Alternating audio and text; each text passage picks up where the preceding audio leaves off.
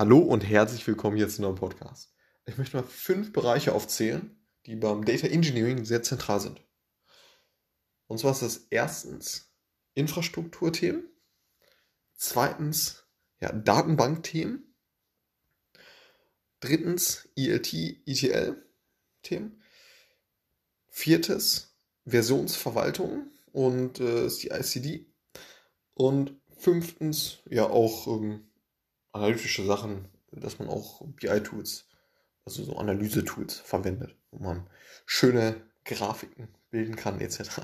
So, und diese fünf Bereiche möchte ich jetzt mal im ja, Schnelldurchlauf einmal durchgehen und dazu auch äh, teilweise Tools nennen, die wirklich in der Praxis momentan angewendet werden.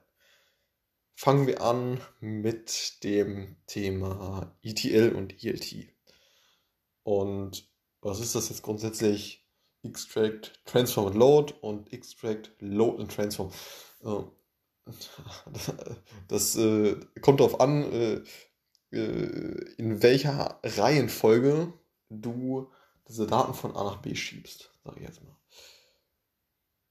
Heutzutage shiftet man eher dahin, dass man ELT macht, das heißt Extract, Load und Transform, das heißt, man lädt erstmal die Daten einfach rein also nachdem man sie äh, ja, von einem Tool wie irgendeinem ja, Rechnungstool oder irgendeinem äh, Tracking-Tool, was eben Daten kreiert hat oder generiert hat, diese Daten möchte man jetzt reinladen in ein ja, Speichersystem. Ähm, dann ist es so, dass man eher da, dazu tendiert, äh, momentan, dass man die Daten einfach mal reinlädt. Einfach erstmal reinlädt, bevor man sie, ähm, ja, bevor man sie überhaupt äh, transformiert hat, das heißt, ja, in die Form gebracht hat, die man letztendlich haben möchte, ähm, lädt man sie einfach erstmal rein. Und das hat verschiedene, äh, verschiedene Gründe. Ein Grund ist auf jeden Fall, dass, äh, dass es viel Speicherkapazitäten gibt. Ne? Das heißt, man kann erstmal einfach alles reinladen und äh, kann dann danach schauen, okay, wie transformiere ich die Daten jetzt? Und genau, das heißt, Shift auf jeden Fall zu ELT, also Extract, Load and Transform. Ähm, und das andere Thema wäre eben ETL, das ist, dass man die Daten, bevor man sie reinlädt, in eine Speicherstruktur transformiert. Wie gesagt, eher Richtung, lädt sie einfach mal eine Speicherstruktur rein und anschließend transformiert, transformiert man sie. So, das war das Thema. Was, was sind da für ja, Software zu nennen, die momentan Anwendung finden. Es ist so Themen wie, wie, wie Fivetran, äh, Stitch, Airbyte, AWS Glue, ne? so, solche, solche Themen eben, die eben das Extract and Load machen. Ne? Also diese Daten äh, ja, von einem System in ein anderes schieben. Also ja, raus extrahieren eben. So, und da unterscheidet man zwischen zwei Sachen. Ne? Das ist Batch und Streaming. Batch ist, äh, ja, dass man sagt, okay, man möchte in gewissen Abständen ähm, einmal täglich beispielsweise die Daten von diesem ja, initialen System, äh, wo die Daten eben vielleicht kreiert wurden, hin zu der Speicherstruktur, dass man die nur einmal am Tag haben möchte. Das wäre so irgendwie so Batch. Äh, oder Streaming, dann ist ja das, das andere Thema, dass man das wirklich ähm, ja, in sehr, sehr kurzen Zeitabständen eben in diese Speicherstruktur lädt. So. Und ja, beim, beim Streaming ist da auf jeden Fall Kafka noch zu nennen. Ne? Ähm, wenn man Batch, äh, Batch Processing macht, dann ähm, sind eher die, die Software zu nennen, die ich eben genannt hatte, wie Fivetran, Stitch, Airbyte, und so weiter. So, und äh, beim Streaming ist auf jeden Fall mal Kafka zu nennen, da gibt es natürlich auch noch andere. So. Dann kommen wir, also wir sind immer noch im Bereich ETL und ELT. Ne, wir haben jetzt den, den, das Thema Extract and Load äh, abgehandelt. So, dann kommen wir weiter zum Thema Transform. Das ist, ähm, ja, ne, wir haben die Daten ja aus dieser initialen äh, aus dem initialen System, wo diese Daten kreiert wurden, ähm, jetzt raus extrahiert. Das ist also der erste Schritt. Dann ähm, kann man sie irgendwie so transformieren. das kann man dann mit einem Tool äh, nennen, hm, das auf jeden Fall mal als erstes genannt werden sollte, ist auf jeden Fall DBT, weil das momentan sehr, sehr populär ist. Äh, Data Build Tool ist das. Und damit kannst du eben diese Daten dann auch transformieren und in eine Struktur bringen, die du halt benötigst, um mit den Daten dann entsprechende ja, Produkte zu erstellen ne, und die zu analysieren, um damit ja, künstliche Intelligenz äh, äh, Verfahren zu handeln etc. Also, und ähm, dann gibt es noch ein Thema, das ist Reverse ETL, was auch ja, mh, hm, immer zunehmender Beliebtheit äh, findet. Da geht es eben darum, dass man ja, von diesem, oder jetzt äh, diesem Data Lake oder Data Warehouse, wo man die Daten liegen hat, sehr zentral, dann möchte man sie aber auch wieder zurückspielen zu anderen Systemen und ähm, wie beispielsweise in Salesforce, um damit ja, andere Kundengruppen da wieder ansprechen zu können und so weiter. Ne? Und genau, also haben wir jetzt den ersten Teil abgehandelt, das Thema ETL und ELT. Dann gehen wir weiter zum Thema Database. Und genau, auf jeden Fall extrem zentral, wenn es geht, äh, als Data Engineer, äh, ja, äh, Themen umzusetzen. So. Ähm, genau, ist auf jeden Fall mal ganz groß zu schreiben, das Thema Cloud, Datenbanken.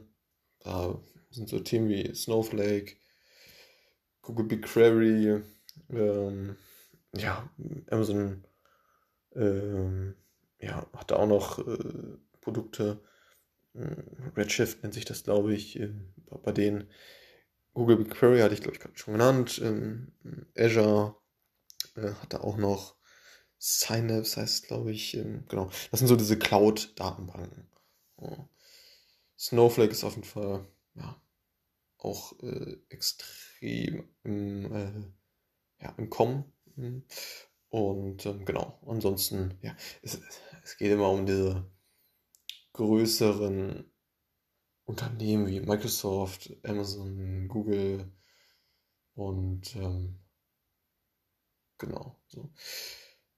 Das zweite Thema, also jetzt haben wir so Cloud-Datenbanken abgehandelt, dann so NoSQL auf jeden Fall, also ja, wo du, wo du nicht deine Daten jetzt in ganz geordneter Reihenfolge ähm, in, in Tabellenform liegen hast, sondern da ist, ist das ganze Thema ein bisschen unstrukturierter. Und da können auch andere ja, ähm, Datenformate eben liegen. So. Und da wäre so Software wie MongoDB zu nennen als ja, NoSQL-Datenbank. Also haben wir zwei Themen. Also wir sind gerade immer noch in diesem Database-Thema. Wir haben jetzt Cloud-Datenbanken abgehandelt. Wir haben NoSQL-Datenbanken abgehandelt. Jetzt sind wir, ja, jetzt wollte ich noch so, so Datenbanken nennen, die ja, Richtung transaktionale Themen fallen. Ähm, das heißt, man, man unterscheidet immer so OLTP, OLAP, äh, Online Transaction Processing Systems. Das sind die, die Datenbanken, die halt so operativ tätig sind, ne, die im Kassensystem sind etc. Und ähm, dann auf der anderen Seite gibt es die OLAP, Online Analytical Processing Systems. Das sind die Datenbanken, die eben für Analysezwecke zur Verfügung sind. Und genau die beiden, also die Themen, die ich jetzt eben schon abgehandelt habe mit den Cloud-Datenbanken wie Snowflake Google BigQuery und so weiter. Das ist eher OLAP, also für Analysezwecke. Und jetzt wollte ich noch welche nennen, die zu transaktionalen äh, Themen dann irgendwie in operativen Datenbanken äh, ja, genutzt werden. Das sind so, Themen wie MySQL, SQL Server äh, und ähm, ja, Postgres, äh, ne, so, solche, solche Themen eben. Und genau, also Database-Thema abgehandelt und gehen weiter in Infrastruktur. So, und da kenne ich mich ehrlich gesagt nicht so gut aus. Hm, genau, da geht es darum, ja, so, so, so, das Management kann man so mit Terraform machen. Ein anderes Thema, was sehr zentral ist, ist ähm, Container. Ja, also, ja, ja, dass man, dass man containisiert, heißt das, äh, meine ich, dann, ähm, das, da kann man Docker, äh, Docker nennen. Und ähm, genau, diese Docker, also diese Container an sich, die managt man dann wiederum mit äh, Software wie im Kubernetes. Und genau, das als Infrastrukturthema. Dann kommen wir jetzt zum anderen Thema. Und zwar das vierte Thema ist Version Control und CICD.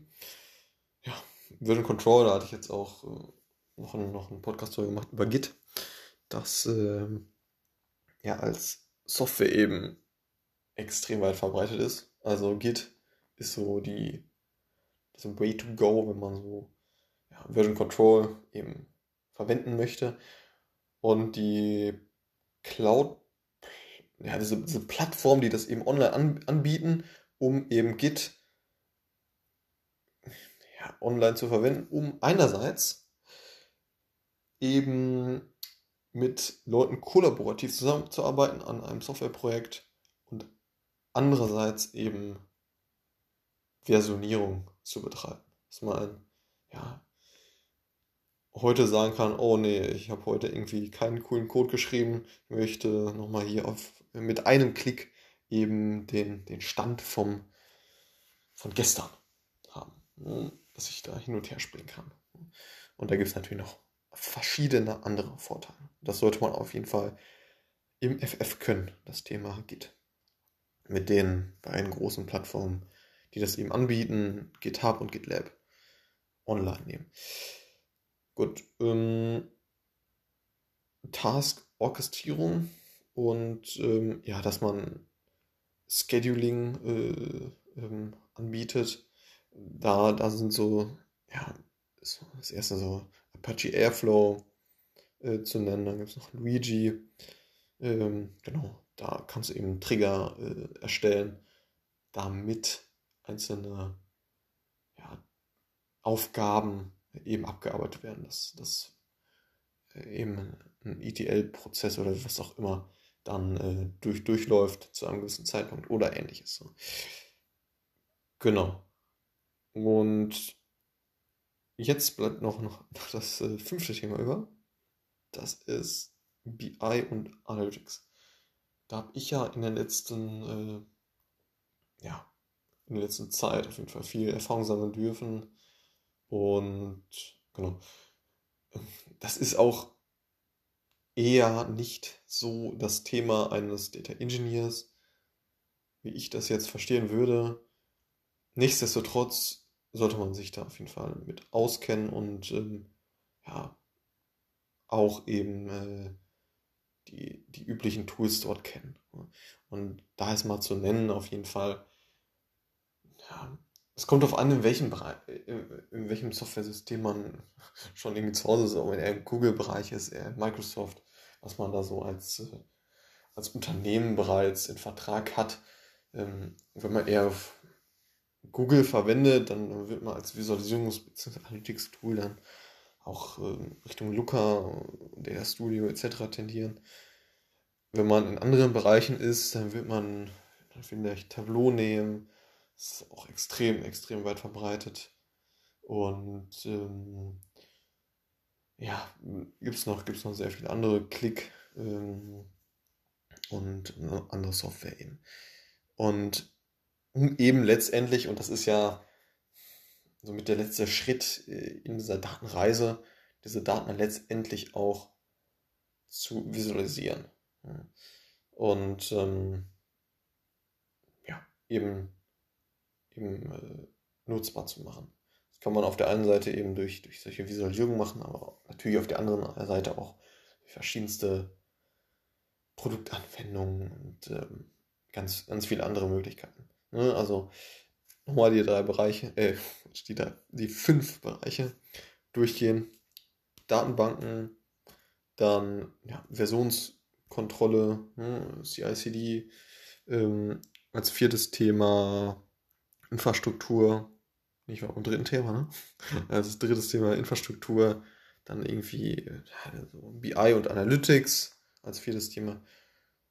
Und als fünftes Thema, also Datenbanken. Das war's mit diesem Podcast und äh, bis zum nächsten Mal. Ciao.